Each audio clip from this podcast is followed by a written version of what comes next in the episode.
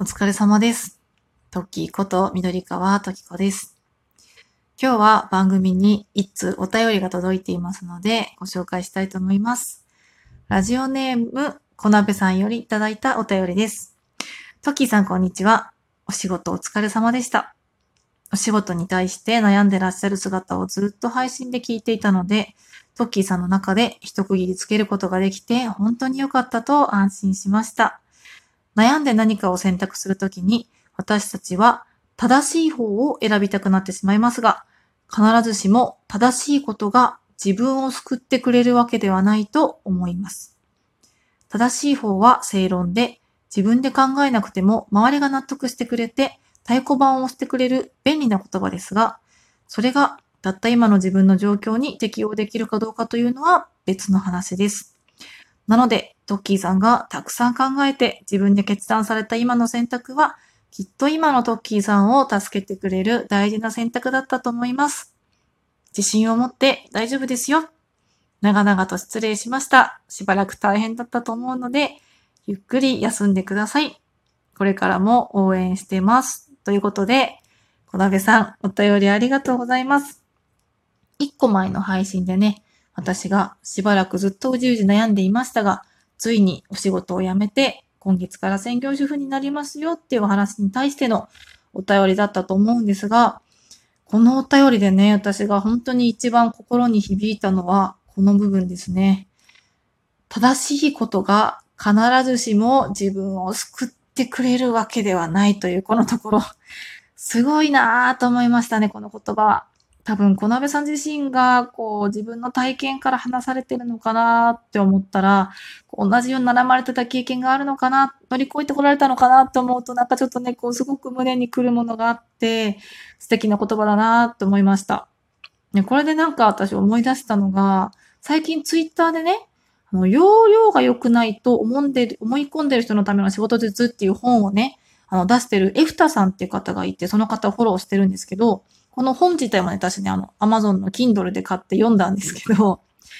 その人のツイッターのツイートで、例えば、仕事辞めようかなと悩む日々はしんどい。でも、悩んだ分だけいろんな考え方が身につく。怖さと付き合い方がわかる。本当に自分のためを思って話を聞いてくれる人がわかる。同じように悩む人に優しく接せられるようになる。悩むことは無駄じゃない。決断できない日々は無駄にならない。っていうようなツイートがあって、なんだろうな、この小鍋さんのお便りと、このエフタさんのツイートを見て、なんとなくこう、あ、私の選択は良かったのかなみたいな、その正しい正しくないは置いといて、こうやって悩んだことも、選択したことも、すべて、なんだろう、こう、大丈夫だよって言ってもらえた気がして、すごく勇気をもらいました。ですので、改めて、小鍋さん、お便りいただきまして、ありがとうございました。はい。というわけで、専業主婦になって、少し、いや、かなり時間に余裕ができたので、せっかくならしたいことをしようよということで、最近、一人でゆっくり映画を見てまいりました。見てきた映画のタイトルが、劇場アニメ、映画大好き、ポンポさんっていうやつですね。これ私ね、ツイターでね、私のそのフォロワーさんたちが、ポンポさん見てきたよとか、ポンポさん、ポンポさんって話を聞いて、え、ポンポさんどんな映画と思って調べたら、もうめちゃくちゃ気になるじゃんと思って、まあ、ついつい見に行きたくなってしまったっていう、そんな感じのお話です。で、一応ね、あの、見たことない方、これから見たいなと思ってる方のためにストーリーをざっくりとお話しすると、公式サイトちょっと読み上げますね。敏腕敏腕映画プロデューサーポンポさんのもとで制作アシスタントをしているジーン。そう、今回ね、ジーン君って男の子は主人公なんですよ。で、映画に心を奪われた彼は、見た映画をすべて記録している、記憶している映画通だ。映画を撮ることには憧れていたが、自分には無理だと卑屈になる毎日。だが、ポンポさんに15秒 CM の制作を任され、映画作りに没頭する楽しさを知るのだった。ある日、ジーンはポンポさんから次に制作する映画、マイスターの脚本を渡される。伝説の俳優の復帰作にして頭が痺れるほど興奮する内容。大ヒットを確信するが、なんと監督に指名されたのは CM が評価された寺院だった。ポンポさんの目利きにかなった新人女優をヒロインに迎え、波乱万丈の撮影が始まろうとしていたというストーリーなんですね。まあ、映画制作のお話なんですけど、これね、私ね、今回、なんだろうな、ポンポさんを通して見て、まあ、三つかな。三つ。まあ、あえてね、もういろいろ言いたいことはあるけど、絞るなら三つ、ちょっと言いたいことがあります。まず一つ目はね、セリフでね、あの、ジンくんの、もうこっからはちょっとすいません。ネタバレありのね、感想を見た人たちと共有するためにお話ししていこうと思うので、ちょっとあの、見てない方はぜひブラウザバックしていただいて 見てからまたここに戻ってきていただければと思います。5分、次くらいかな？6, 分6分くらいからね、続き聞いてもらえればと思います。で、そう、1個目はね、あのー、先輩映画監督の方から、たった一人に伝えようって作ると輪郭がはっきりするみたいな話をされた時の話ですね。あの、ジーン君がね、これから映画を撮るにあたって、まあ、どんな映画にしようと思ってるって言われて、まあ、いろんな方にね、その、大物俳優の復帰作だから、もういろんな方にこう響くようにみたいなことを言ってたら、いや、そんなんじゃなくて、たった一人に伝えようって作るといいよみたいなアドバイスをもらった時の話なんですけど、これ私がね、まあなんだろう、曲がりなりにもっていうか、こういうふうにラジオトークで配信をしたりとかっていう制作活動を少しでもしびしていたから響いた言葉なんじゃないかなっていうふうに思いました。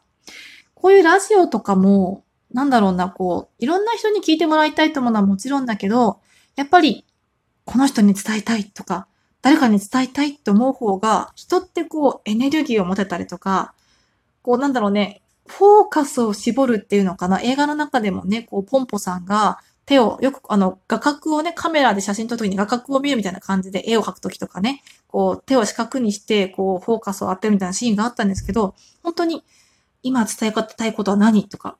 伝えたい人は誰みたいにすると、すごくこう私も言いたいことがキュッとまとまるような気がして、あこれはすごくなんか、ラジオトークとかそういう制作活動にも、あ、なるほどな、生きてくるな、って思ったので、ちょっとまた痺れたセリフではありましたね。あとはね、そのジーン君が最初に作った仕事のね、15秒のね、映画の予告作品の作り方とかも、結構どこを切り取ってどこを視聴者に見せるとかっていうのはね、すごいこう制作人としては参考になるなっていうふうに思ったので、まあでもね、ちょっと私、アンドロイドなので、あの、ツイッターにね、ラジオトークって動画をね、確か15秒ぐらいだったかな、シェアできるんですけど、その機能がね、ちょっとアンドロイドの使えたことがないんですけど、そういうのを作るってなったら、こうなんか納得できる作品を作るために活かせるのかなっていうふうに思ったので、まず1個目としてね、すごいこの話は響いたところではありました。でね、まあいろいろ言いたいけど、次2つ目に挙げるとすると、ジーンくんが、あの、映画を撮り終えて、で、最後に、こう、編集をしているシーンで、人生は選択の連続だっていう話をしてるんですよ。で、これはどういうことかっていうと、あの、たくさん撮った映画、俳優さんがすごく熱意を込めて演技してくださったシーンとか、もう、スタッフのみんなが一生懸命頑張って撮ったシーンとかも、もう削っていかなきゃいけないわけですよね、編集だから。で、みんなの努力の結晶を削除しなきゃいけないって悩むけど、いやいや、もうこれは人生は選択の連続だって言っても、バッサバッサバッサバッサね、あの、すごい描写がすごいなと思ったら、刀でね、切っていくわけですよ。もう、おりゃーって言って、勢いよく切っていくんですけど、確かになと思って。この人生は選択の連続っていうのは本当そうだなと思って、私も最近自分自身がね、なんかこう、選択をしたわけじゃないですか。仕事を辞めるっていうね。もともと仕事を始めるっていう段階でも選択だったし、まあ下手したらね、結婚するとかさ、会社をね、診察の時に決めるとか、それこそ大学を選ぶとか。なんかね、本当に人生って選択の連続だし、その選択によっていろいろ変わっていくから、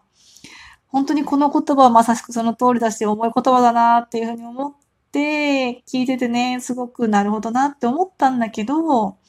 その後にね、ちょっと私がね、なんとなく、ん？って思ってしまったのが、あのー、マーティンさんってよかったよね。あの、挫折した天才音楽家役をしているね、あの、マイスターっていうそのジーン君が撮ってる映画の中でやってる、そのマーティン・ブラドックさんが、役の中でね、その映画の中で作ってるマイスターっていう映画の中の役の話で、家族と音楽で音楽を選んできたから、すごい最高の天才音楽家になって良いものができたんだよみたいな描写が確かあったんですよ。で、まあ、結局ね、このマーティンさんも最後にはね、あの、映画の中のマイスターの映画の中で、元奥さんとかも認めてくれるような描写があったから、もしかしたらその制作人はね、そのこの映画の制作人はそういう意図はないのかもしれないけど、なんかこう、何かで頂点を極めるには、何かを切り落とさなきゃいけないのかなっていうふうにちょっと思ってしまったんですよ。うん。やっぱりその、どっちもを選ぶのはわがままなのかなみたいな。私なんかで言うとちょっと子育てと仕事とか、子育てと夢っていうのは、どっちか選ばなきゃいけないのかなみたいなね、そんな風にちょっと思わされてしまったので、ここはね、ちょっとね、なんか一流アスリートの方とか、それだけに集中してきた人は強いかもしれないけど、でも子育てしながら仕事とか子育てしながら夢っていうのを叶えたいな、諦めたくないなって思われてしまったので、なんだろうね。なんか、そういうことが、どっちに対しても相乗効果でプラスに働くなるみたいな世界、働くよみたいな世界であってほしいなっていうふうに思ってしまった、そんな描写でありましたね。私個人は。っていう話をした時間がないので、ちょっとすいません。2本立てにしたいと思います。後半また続きを喋っていきますので、よければ続きのポンポさん会を聞いていただけたら嬉しいです。では、2本目に続きます。